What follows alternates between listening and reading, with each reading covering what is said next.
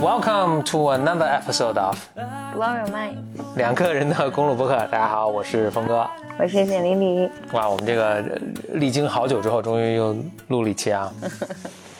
是好久，快一年没见了，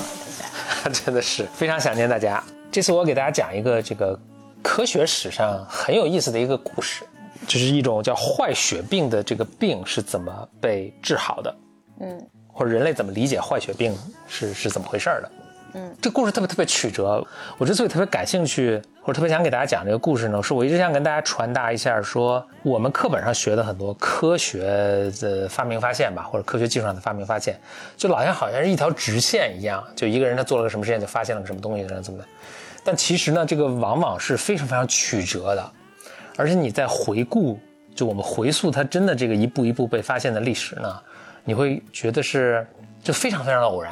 坏血病英文叫做 scurvy，现在大家几乎从来不会，基本上也没有人得这个病了，所以大家对这个病其实其实非常陌生。不太了解。然后呢，啊，就可能都就你从我我我猜就是听这个播客，大家应该没有任何人听说过什么自己的亲朋好友得过坏血病。坏血病呢，它是一种非常非常就治疗起来或者防御起来非常非常简单的病症。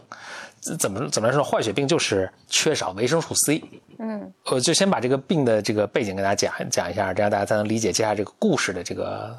起承转合。就人啊，是一种人是非常独特的一种动物，就是人身体不能合自己合成维生素 C。嗯但维生素 C 呢，又是人身体特别特别重，就是人能够生活啊、生存啊非常重要的这个一种元素。就你当你缺乏维生素 C 啊，为什么它这个叫坏血病啊？慢慢的，你的这个什么，就是如果你比如说连续一个月或者更长的时间没有摄入维生素 C，你身体里那本来储存的维生素 C 就被消耗掉消耗掉了。嗯，那接下来呢，你的这个牙龈就会开始腐烂，嗯。牙就开始掉出来，然后身上的那个就身上这伤口不会愈合，然后你以前就是老的刀疤什么伤口会重新崩裂，就是这是一种非常非常痛苦的一种、一种疾病，然后最后呢，人会死于这个呃炎症和这个流血不止啊等等，门虚弱，最后就死了。大家可以理解，维生素 C 是一种就是。把你的身体需要，就是当你的身体被粘在你，就是为什么你身体不会散架，就把你的身体粘在一起，是需要有维生素 C 的啊。所以可以，你可以理解你的伤口之所以前它能够被勾搂紧在一起，没有崩开，是因为维生素 C 在里面起作用，把它这个切开的肉能够粘在一起。当这个维生素 C 没有，那切开的肉就崩开了。OK，就很可怕的一种病。但人不能合成维生素 C，为什么它不是一个重要的、严重的事儿呢？就是因为维生素 C 啊，在我们正常的食物中是非常非常丰富的。新鲜的瓜果蔬菜也不用说了，但新鲜的什么动物内脏啊、什么鸡肉、呃肉类啊、新鲜的肉类，全都含有维生素 C。所以你只要正常的这个饮食，你基本上是不不可能得这个病的。嗯嗯而且维生素 C 呢，它人不能自己合成，而灵长类动物好像都自己不能合成。啊、还有一种特别神奇的动物不能自己合成，就是那个豚鼠不能自己合成维生素 C。怎么觉得人类有豚鼠？对，其他的大多数动物基本上都能自己合成维生素 C，所以动物一般也都不会得这个病。那人类在什么情况下会很长时间没有新鲜的瓜果蔬菜或者肉类来吃呢？闹饥荒的时候，呃呃，这这闹饥荒可能，比如说，比如说吃树皮，树皮上也有维生素 C，或者闹饥荒的时候，你可能先死于营养不良，就不会先，就是人类大量的人，他们开始就是会说这会成为一个事儿的时候，是在什么大航海时代，哦，就一五几几年到一、哦对一八几几年，对对对，人类以前呢，就是你出出海打鱼几天，对吧？他他你不会不会有这个问题。那在大航海时代，然后当时的这个就一五几几年开始吧，一五几几年麦哲伦嘛啊，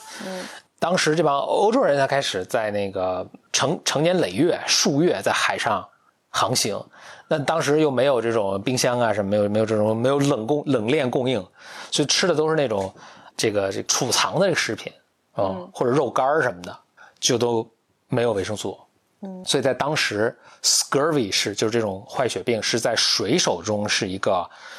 呃非常普遍的一个疾病。就当时的那些船上恨不得有百分之九十的人。当然，首先当时他们那个船上因为是卫生条件不好，什么本身就死亡率特别高了，但是死亡率最高、最大的死因就是坏血病，有恨不得有些船上百分之九十的人都死都死于坏血病，就比其他那些什么战争啊什么死的多得多。比如就以咱们刚说的麦哲伦为例，麦麦哲伦当时他出海二百三十个船员，死了二百零八个。天哪，啊、这二百零八个基本上都是由于那个啊、坏血病死的。然后在那个后来就是，呃，到十八世纪的时候，英国海军特别强大嘛，嗯，英国海军的水手有三分之有三分之二的水手都得那个那个那个坏血病，嗯，所以他们就建了一个巨大的医院，就是专门治那个 治疗坏血病。但是在很长时间内，人们都不知道坏血病是怎么回事啊？起因的原因是怎么样？没有任何治疗的方法。但是呢，就是大家会有各种各样的观察和智慧嘛。就很长时间的时候呢，人们大概就感觉啊，就新鲜的瓜果蔬菜、水果蔬菜是能够预防这个的。嗯，但是由于这个条件不允许嘛，所以就是这个在船上你没办法。嗯所以就对这个病一直没有没有好的治疗方案。如果咱们在学那个，咱们在教科书上看这个坏血病是怎么被治好的，一个通常的一个叙事是这么说的，就是英国医生 James Lind 在一七几几年的时候做了世界上第一个就有控制的是有对照组的实验，嗯然后发现了这个坏血病的这个就治疗坏血病的方法。嗯所以这个就一直被称为这个，反正医学教科书上一个特别经典的一个案例。他当时做的是什么呢？他就是他是一个船上的一个医生，就当时嘛，英国海军嘛，他们是非常迫于要治呃要治愈这个坏血病或者预防坏血病，就特别鼓励大家都去就是找到各种解药嘛。然后呢，他呢就就现在我们看起来是一个非常自然的一个事情，但是居然以前也没有人那么做过。他就是他找来不同的水手，给他们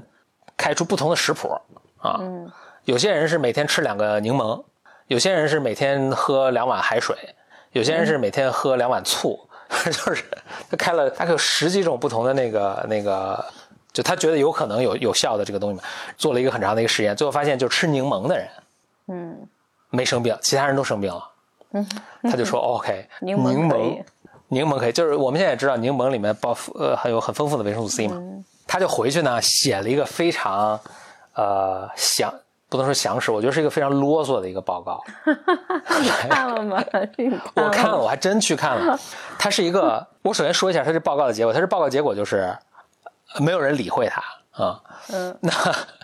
那后来我去看这个报告呢，我觉得一点都不意外。首先，他花了很，他他是几百页的报告啊，嗯。然后他最后那个就是他那个他讲他自己的实验，就连一页纸都不到。那他这几百页的这个报告都写、嗯。都干嘛呢？我靠，就是 文献，你可以你可以理解为文献引用文献，但问题他引用的那个，对对对对，文献综述。但问题他那些文献综述就是。就是或者这么说吧，我我觉得他的理，我因为我实在是没没有耐心看完，也没有任何人有耐心看完，所以就是，呃，这个我我以下说的可能不准确，但我觉得他是，比如他知道了说你吃柠檬可以避免这个病，但是他们对这个就说他为什么会得这个病，他是没有一个理论基础的，嗯所以他一定要去找一个理论基础，所以他这前面引经据典，恨不得从恨不得从古希腊人开始，就是大家对这个病的理解是怎么回事儿，呃，就就把这个综述做做了就做了一大套，嗯但问题他引用的以前那些东西明显都是错的嗯啊！你想当时大家都不知道细菌，更不知道什么维生素，就完全没有这种概念。当时人们以为生病还是说哎什么空气中有毒素，嗯或者是什么，就是人身体有四种液体，就是这液体不平衡。啊，就是还什么放血治疗，他们当时的医学理论是是这套东西啊，嗯。所以他做了一大堆文献综述，就基本上也是胡扯，然后然后最后就用很短的几个自然段说了一下他做做这实验，并且说哎大家应该吃柠檬，所以呢就明显这他的这个重要结果没有 没有得到应有的重视，但是逐渐呢就大家也也也开始在就尝试不同的东西，所以到了差不多呃又过了五十年，就他做了这个就他这实验都结果都出来之后做了，就是你以为是个特别轰动的一个实验，但是过了五十年，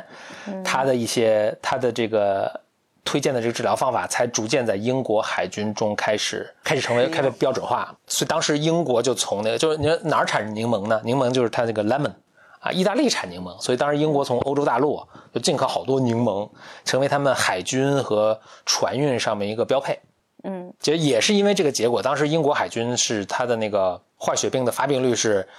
极低，几乎就杜绝了。这个就有很多好处了，就是一是他们就水水手能够在船上值班时间更长，另外他他们这个船能够长时间在海海上航行和作战，所以就能封锁那些哦欧洲其他的海军啊，反正就特特别强。呃，所以才成为日不落日不落帝啊，对对对，成就成为日不落帝国。当时就是英国跟那个西班牙那个，就是西班牙那个巨大的海军，就是就是英国把他们彻底打败，就是其中其实挺重要的一个原因，就是英国海军的那个这个柠檬。发病率低，对吧，生病率低，就战能保持一定的战斗力。但是即使在这种情况下，嗯，就人们对这个这个病为什么会发病，仍然有各种各样奇怪的理论。嗯，举一个举个例子啊，就当时甚至有有一种有一种理论，就是说这个病是因为那个呃，因为懒惰，嗯，所以所以他他们觉得这个水手就是你可以说缺乏运动吧，所以他们发现谁生病了之后，就让他就是更多的去去值班儿，希望借此能够 能够能够治能够治好，或者你或者这么说吧，就是你想当时的以当时人们对自然的这个理解啊，就是你生什么病，往往是默认是你吃错吃坏了什么东西，嗯。而不是因为你没吃什么东西。嗯。就是说你缺你缺什么元素会生病，这是一个非常陌生的概念，更多的是你吃了什么腐烂的肉嗯。生病，所以很多人也还是觉得说是因为你吃错了东西生病，而不是你没吃什么东西生病。就是你从就是我们现在看起来是一个很自然的概念，就是你缺缺少缺少云云云某种元素会生病，但在当时是一个飞跃性的概念。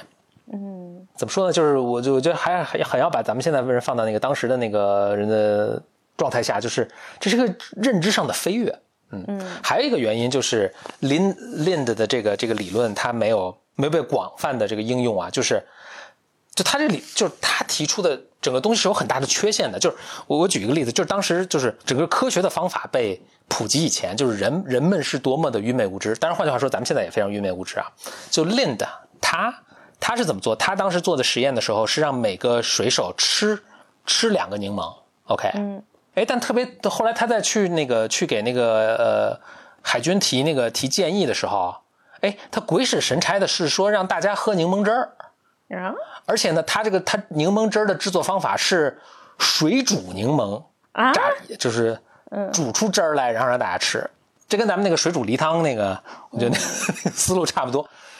但是他特别神奇就是，就或者他肯定没觉得自己很神奇，就是他也没有想象说，在这过程中，就我们现在知道，你一水煮之后，维生素 C 就被破坏了。嗯嗯，当然他根本不知道维生素 C 了，所以他无法想象到这个东西，但他也没有想去说，我试一试水煮的这个东西是跟这个生柠檬是不是有同样的疗效，他也没有想去试这个。嗯，就一方面我们可以理解，就是说他完全想不到，就是说为什么这个东西原来是 OK 的，为什么煮了之后就不 OK 了，对吧？他是完全想象不到的。嗯，所以你就可以可以考虑想象，就是说，在你缺乏对一个东西有一个本质的认知，就当你本质认知说这是缺失了某种元元素，啊这种元素在我们身体内也有这样功效的时候，你即使做出了正确的观察，你也很难给出正确的理论，你也没有正确的理论，这就导致你的这个你提出的这个解决方案是非常脆弱的啊。等一下我们就能看出它的这个脆弱在什么地方了。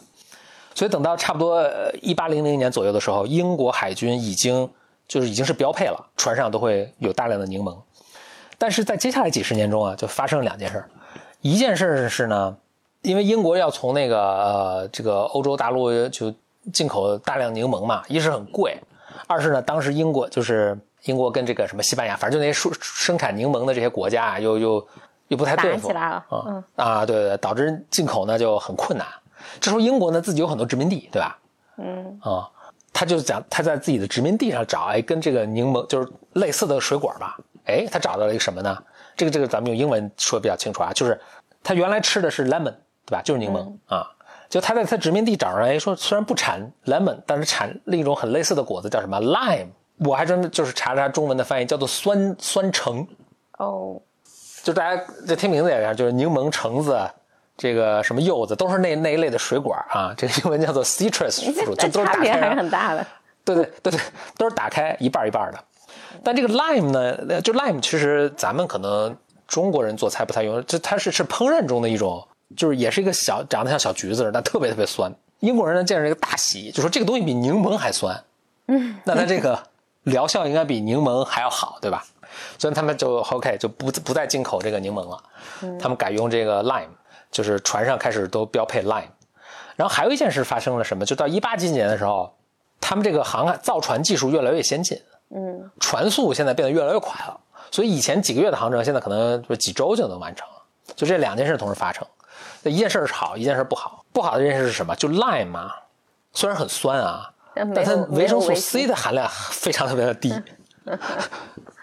只有柠檬的好像四分之一。另外呢，就是他们准备这个 lime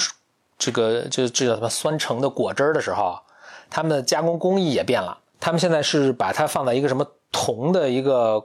说的不复杂，就是它在加工工艺中啊，就是这个这个 lime 的这个果汁儿会跟铜的这个铜制的这个器皿产生接触。嗯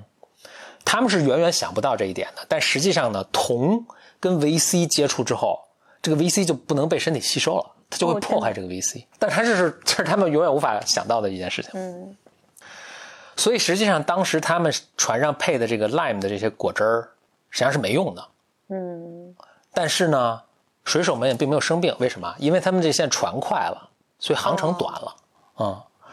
所以在很长时间嗯所以所以在很长时间内，就是其实他们是没有被这个水手们，英国这些船上的水手们是没有被 VC 做保护的。但是由于这个其他技术的提升，嗯隐藏了这个这个现象。嗯嗯，这就是我我很感慨的另一点，就是科学某一个领域的科学技术的进步，反而会影响我们其他领域的科学技术的进步，就或者或者隐藏了某些我们其他领域科学进认知的不足。嗯。所以就这样又过了几十年，直到一八七五年的时候，英国派出了一个去往北极科考的一个一个队吧，一个一个科考、科考队，嗯。他们就带了很多这个 lime juice 啊什么的，就是跟青柠的这个这个酸柠的这个果汁儿，就是往北极去嘛，他们也是开船去嘛，结果他们就都发生了大面积的这个 scurvy 的这个呃发病，大家就非常疑惑，大家非常疑，对对，因为他这个去好几个月，然后路上没有什么新鲜的水果蔬菜，就大家产生很疑问，说我们以为我们已经把这个病治好了，因为你想那个这已经离那个呃 James Lind 就那个最先做那个对照组科学实验的那个人，这已经过去一百多年了，而且一百多年中，大家这个是得到很好的控制的，嗯，大家就非常疑惑，说，哎，为什么？就就明显我们没没搞明白这是怎么回事嘛。于是新的理论又开始开始浮出水面，开始出现。结果就在当时，一八这个就是十九世纪末的时候，人们开始知道了有一种什么东西叫细菌。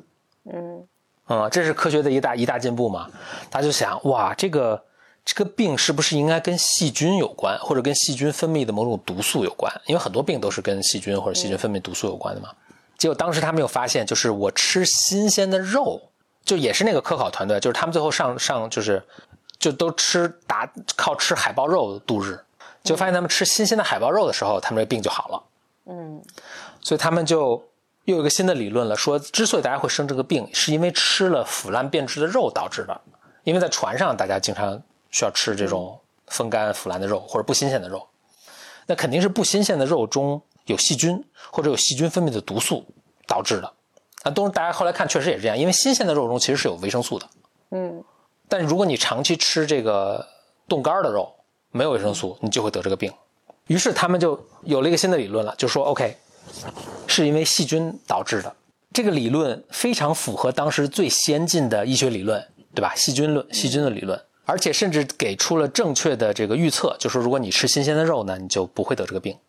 但是完全的错误，嗯，因为跟 VC 没关。对，就是，但是他们由于他们没有 VC 这个概念，所以他完全无法想象，就是说为什么柠檬和新鲜的肉同样可以治愈这个病，嗯但是柠檬和碰过铜器的 lime 就不能治这个病。嗯就我老想那个碰铜器就跟那人参果似的，人参果好像什么。必须盛在金的盘子里，你要用其他的什么金属的盘子，这人参果就变质了，就不能就没有长生不老的效果。就是就是咱们祖先可能这个智慧这方面智慧还更多一点，就是但是以他们当时认知，就是我看柠檬跟 lime 是完全类似的水果，叫的名字都差不多，对？为什么一个有效一个没效？但是柠檬跟新鲜的肉，对，反而这个看着风马牛不相及的东西，但反而却能够同样在治这个病上有效，完全无法理解，就很长时间都不知道是是怎么回事。所以直到是一九什么二十世纪初，嗯，大家还不还是没有对这个病没有一个没有一个嗯正确的理论。直到一九二几年三几年的时候，科就是科学家在研究另一种病的时候，无意中非常巧合的，他们拿了一个什么动物做实验呢？是拿了个荷兰猪，就是一个豚鼠做实验。然后他们给豚鼠就只吃，只是一个非常单一的这个呃食谱，就只只吃谷物啊。结果非常诧异的发现，这个豚鼠发生了这个这个 scurvy 的这种病的这种症状。嗯，这是人类人类以前就从几乎从来没有在动物身上中看到过 scurvy 的这个症状。这是为什么呢？因为大多数动物是自己能够合成的。嗯啊。但是非常巧，他们这次选择了一个和这个豚鼠。豚鼠是跟人类一样，是仅有的几种哺乳动物不能够自己合成这个 维生素的。嗯，所以他们在豚鼠中一旦发一下发现了这个症状之后呢，终于就有一个突破口，就有了一个一个可以做实验的动物模型，然后就开始给它吃不同的东西啊，最终最终最终逐渐确定了是这一个这个元素。啊，就是他们是什么大白菜啊，什么各种柠檬什么，最后是要说哦，是这种元素是缺了它就会导致 scurvy，所以在一九三几年的时候才最终发现说 scurvy 是靠这个病来，是是因为你食物中缺乏某种元素导致的。嗯，好艰难啊。嗯，这前后花了两百年的时间。花两百年，但是而且这个艰难在于，就是你事后看它的这个发现的过程，你感觉就是真的是得很艰难，因为这个东西太。就你没有，你没有一个，就是为什么这个东西本来有效，然后我拿这个铜铜牌盛了一下，它就没效了，就是，嗯，这看着简直是魔术。如果你没有一个正确的框架去理解它，嗯，你是怎么永远就是怎么也想象不到它是这个万事万物是多么神奇。嗯，而而且这里面还有有不同的因素嘛，就是你包括你刚才讲的那个船的速度变得更快啊，然后那对对，嗯呃，人们。就是科学怎么发展？什么时候你认识细菌啊？什么时候你你可以来了解某种元素了？就是这个，唉，这这这个就就就得你万事俱备了才有可能真的，嗯，嗯，或者很巧合，你最后拿一个什么拿了个豚鼠，所以，所以我我我我我我老我我我总总是跟那个布洛峰说，我说我总怀疑人类以前到底有没有存在过，因为。我觉得活下来太困难了，在这种大自然下，就是人类能不断的繁衍到现在，我觉得就不可思议。你你是怎么想到的去看坏血病？我的动机就是我一直对，就人类在就是你可以说科学史吧，但就是这人类是怎么怎么做的这些突破，去想到那些发明创造的，或者做出那些有那些点子的。嗯，可我我也挺想找机会也讲讲讲这本书的，但是那个书就更更枯燥了。有本书叫做叫什么 Structure，哎，叫 Structure of Scientific Revolution 吧，就是科学革命的结构。嗯啊，他说的挺逗的，就，对。这哥们儿，呃呃，这哥们儿写完这个书之后，然后大家都误解他，然后他特别生气。我说说你们怎么都误解我，然后整天骂骂咧咧的。后来我就看这书，我觉得这大家不误解他也难，他写的就太枯燥了。但他他里面哦，他特别著名的一句话有有一个词儿叫 paradigm shift，就来自于这本书。嗯啊，它里面它里面说了一个挺挺有趣的一个，这就很多很多点都很有趣的。有一个点我想在这里说一下，就是说他说你认识世界的框架不仅仅决定了。就不仅仅决定了你能找到什么答案，它更重要的是，它让你会去问什么样的问题。嗯，就当你这框架不对的时候，你根本都问不出对的问题来。啊，对，你根本就你都不知道该问什么。嗯，所以他举他举了一个很有趣的例子，就比如氧氧元素的被发现，就很早的时候，人们就会发现，哎，比如说。我我在一个密封的一个容器里，我燃烧燃烧一段时间，它就不能燃烧了，对吧？嗯。所以大家会觉得这叫叫什么热素，或者什么燃烧素，或者是什么怎么样？然后我我发现瓶子里气体会减轻，然后就每次都是减轻五分之一，反正就是人们打了很多擦边球在这个概念上。嗯。但由于大家根本就没有一个什么气体分子什么这这种概念，所以他根本就无法他无法问出一个正确的问题，他无法说这是氧元素。嗯，直到，对吧？直到，直到当时我们，直到我们接下来理解，哦，空气中是分子，对吧？然后分子会产生化学变化，然后这什么化化学变化过程中这个分子什么这个数量是不变的，什么是反正就你知道这一套框架有了之后，你才会去问出这个问题来说这是个什么元素。嗯我们老说，比如氧元素是这个人发明的，但说你很难回答这个问题，因为在没有正确的框架化框架下，你没法说谁发明了，就是谁发现了氧元素，是最早那个发现瓶子里这个燃烧了它就不燃烧这个人发现氧元素吗？还是什么？就你很难说是哪个环，就是他也发现了个什么东西，但它是氧元素吗？你不能说他发现氧元素，为什么呢？因为他根本就没有氧元素这个概念。嗯嗯所以他说这个 paradigm shift 就是你这个另一另一个角度来说，就你在找什么是由于你这个框架决定的，对吧？所以，但是问题是你只能找到你在找的东西。，Yeah，你觉得那儿有个什么东西，你你去找你才能找到，否则其他很多这个非常重要的发现，在你眼前，但你肯定是视而不见的。嗯嗯嗯，那我为什么对这有兴趣呢？是我感觉就是就也不是我感觉了，很明显的，我们现在肯定有很多东西就在我们眼前，但我们都视而不见。就仅仅从科学的角度来说，视而不见。比如说人工智能，我们现在费这么大劲，可能完全是错误的方向。呃，对对对对，我觉得就完全是错误的方向。就人工智能，我就我我常做的一个比喻，我这个私下跟简历这样说，人工智能就现在的人工智能的研究就好像爬树登月一样，通过爬树来登月啊。我们每天都会有一点进步，每天都进步了什么一米、两米、三十厘米，我们这么一直进步，可能能进步到两百米，但突然有一天就无法再进步了。嗯，那时候我们就审视一下，是不是我方向错了？就是你爬树就只能到两百米，对，你想到月球的高度，这个这个方法是不通的。你想到月球的高度，你要去什么造火箭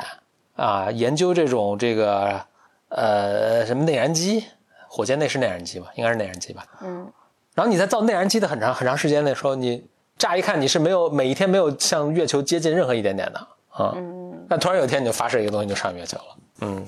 所以人工智能，比如说是，然后我们很多的某些很顽固的疾病的治疗，嗯从比如说自闭症的阿斯海默到癌症，比如说，我们是不是现在方思路都不对？嗯，嗯，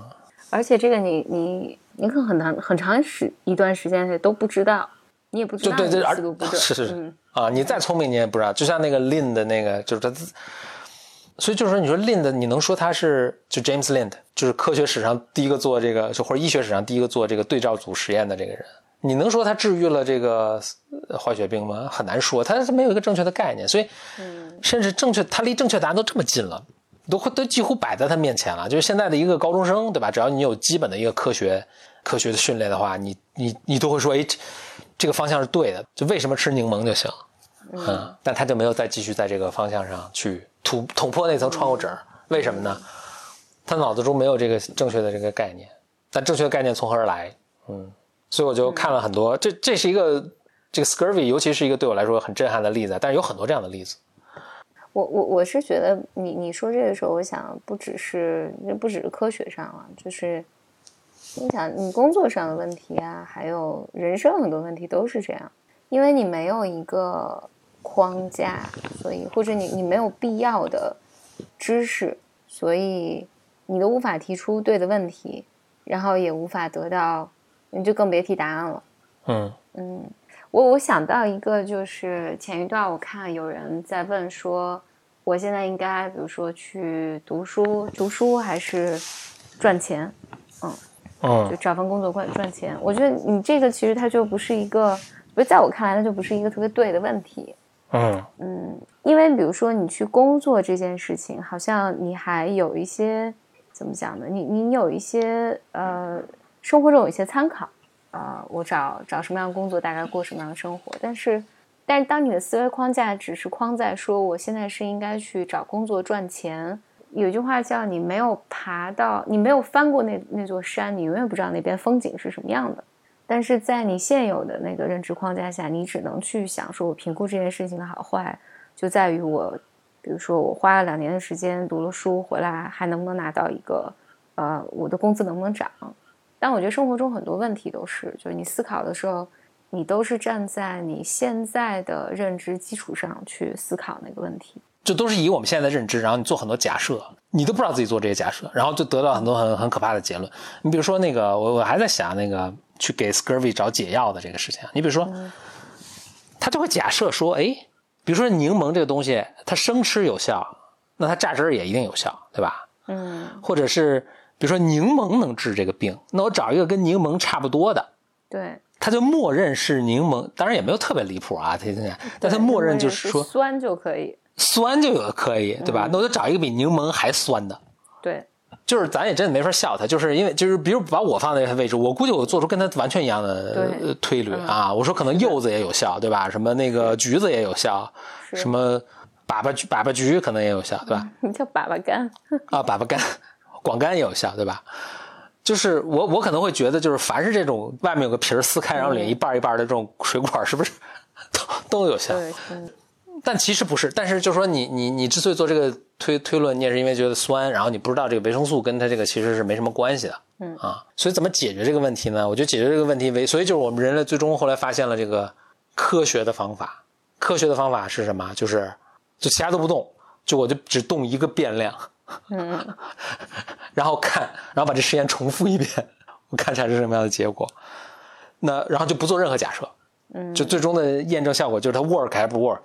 嗯，但当然，其实，在这就是你没法真的做到，因为总有很多变量是你无法控制的。对，啊，在比如在在物理学中，你可能能控制更多一些，但是比如说在生物学中，你能控制就很少了，那就是少一些。然后到社会学中，你几乎或者经济学中，你能就你可能只能控制一个变，所以当然我，我我我还有一个感慨是，我觉得一个人人类文明的发展是多么的艰难。非常偶然和脆弱。对，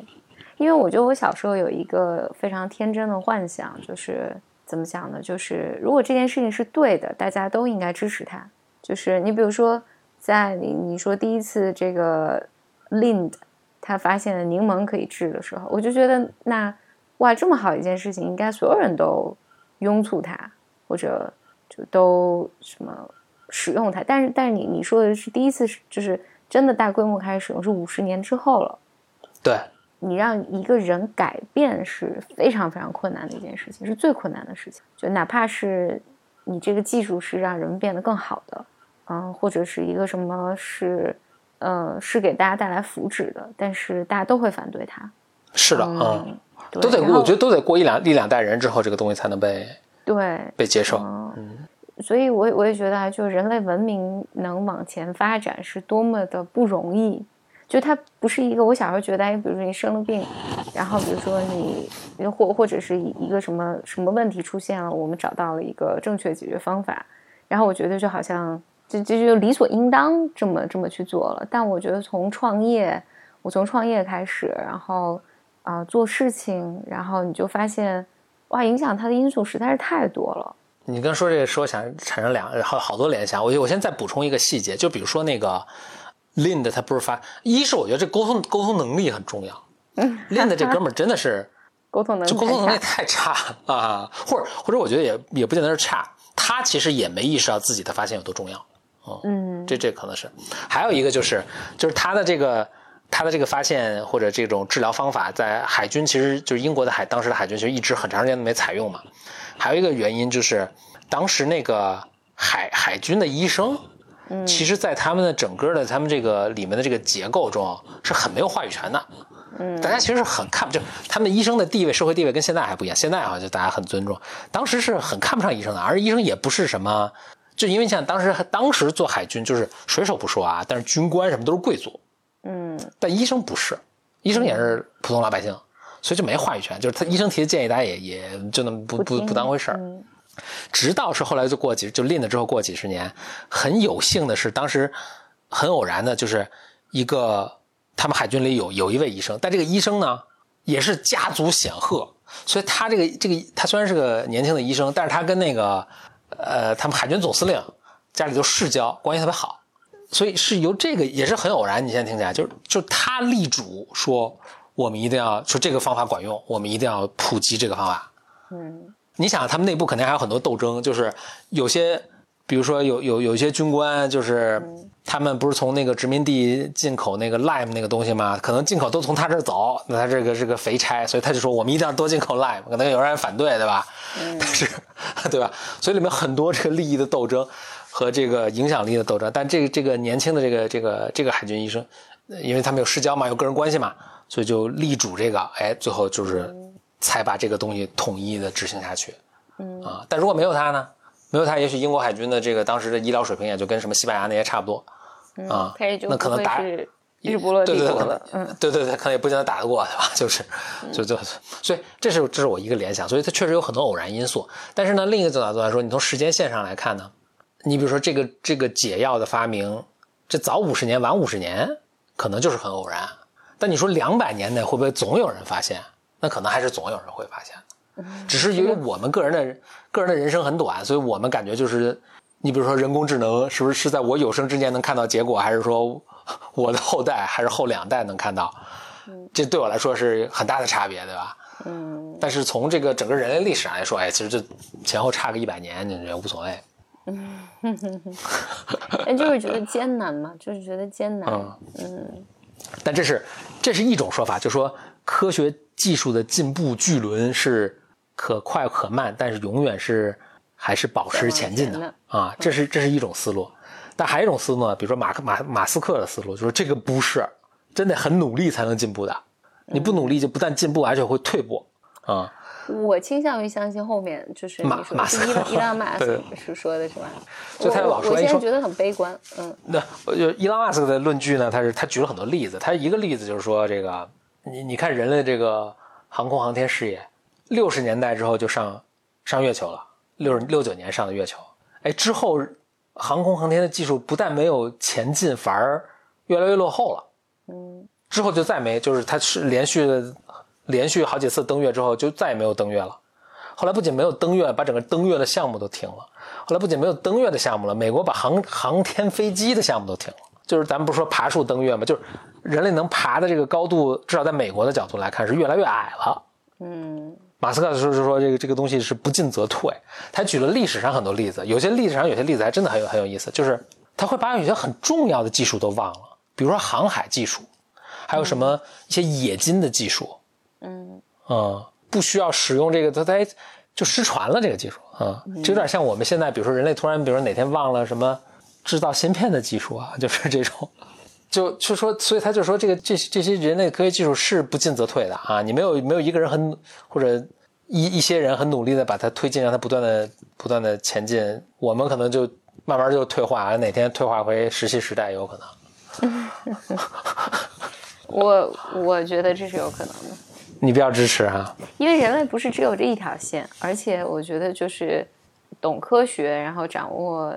因为科学就是对人类来讲是个非常非常新的东西，嗯，嗯，然后新的东西在三百年吧也就嗯。对，在哇，你看人类历史多长了，这是非常非常新，其实它非常非常脆弱。精神分析里面有时候会讲这个，就觉得学习本身是带有攻击性的，因为它就需要你呃放弃以前的错误认知很知。多你之前的想法、你的认知，你要放弃很多你固有的东西，然后所以人们天然就是不愿意学习新的东西的。你在至少上岁数了，我就肯定是不行。对，然后你你你在你你在放置在一个什么人类历史文化里面，那这些因素实在是太多了。那相比较来讲，就落后的力量一定是远远大于这些兴起的力量的。我对这个有一个乐观的预测，还有一个悲观的预测。我乐观预测是基于什么呢？就是，比如人，你你这么来看，就是人类历史上大多数时候懂，就是掌握文字的人都是比例很小的。咱都别的不说，两百年前对吧？会说话，当然一般人都就是是人都会说话，但是会写字还能读书的人是很少的，很长时间内都很少的啊，百分之以下，百百分之一以下可能是啊。那但是哎，人们通过努力，通过什么普及教育？你看现在那基本上就是比就是中等发达国家，那都百分之九十以上的这个大家会会写字了啊，能能能能阅读，能有阅读能力。那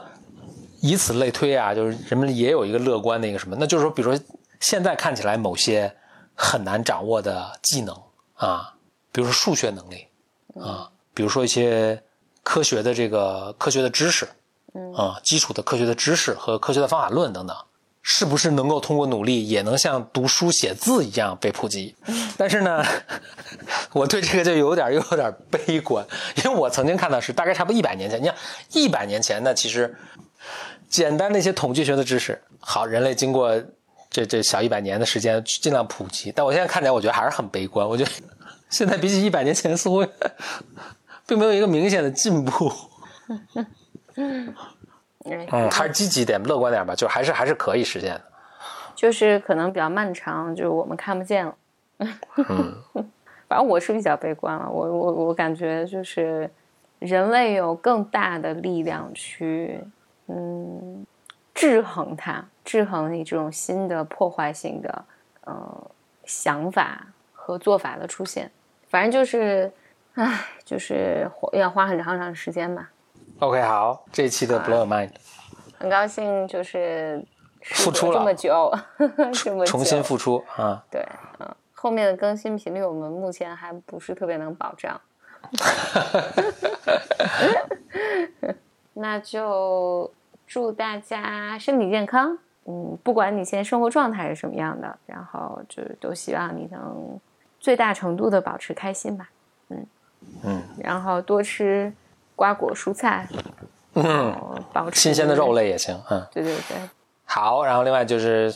我还想说一下这个呃领养代替购买。我其实录这个播客的很大的一个动力也来源于，就过去几个月虽然没录嘛，但是我其实遇到一些白粉儿，很多都跟我说到说，哎，由于听了我们的播客，也开始就是关注关注起这动物嘛，然后也有。也有也有，就是呃迈出那一步，然后这个呃领养了那个好好几位白马跟我说，领养了那个呃流浪的猫咪，嗯，然后现在跟猫咪在一起生活也特别特别开心，然后也一定要跟我来说一下。然后我一是很很，我听到这个都特别高兴，特别特别谢谢大家跟我分享这个事儿。然后另外我觉得也给我了一个很大动力，就是这个咱们节目节目一定要做下去，一定要 要让这个机会让呃更多的人来呀。关爱小动物，啊，对对对，动物有 kindness，要有要关爱啊，要照顾要，善要善意吧，要善善待嗯嗯，嗯，好，那我们本期节目就到这里，我好，们下期节目再见，拜。拜拜。But I've here